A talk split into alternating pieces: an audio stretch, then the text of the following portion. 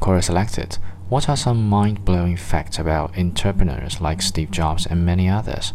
from Tony Rush. This isn't mind blowing, but it's an interesting insight into Jobs' way of thinking. He didn't use a license plate on his car. For years, people wondered how he got away with it. Did he have a special deal with the police department? Did he just not care if he got a ticket? It turns out that the answer was simpler but more devious. Answer he was trading in his silver Mercedes SL55 AMG every six months and getting a identical new one. Everyone thought it was the same car, but it wasn't. He drove two new cars per year.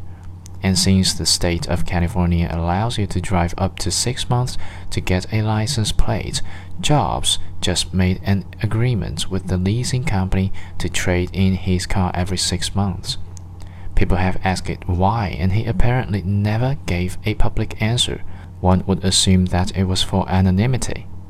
Postscripts Jobs also frequently parked in handicapped parking spaces on the Apple campus, presumably because he could.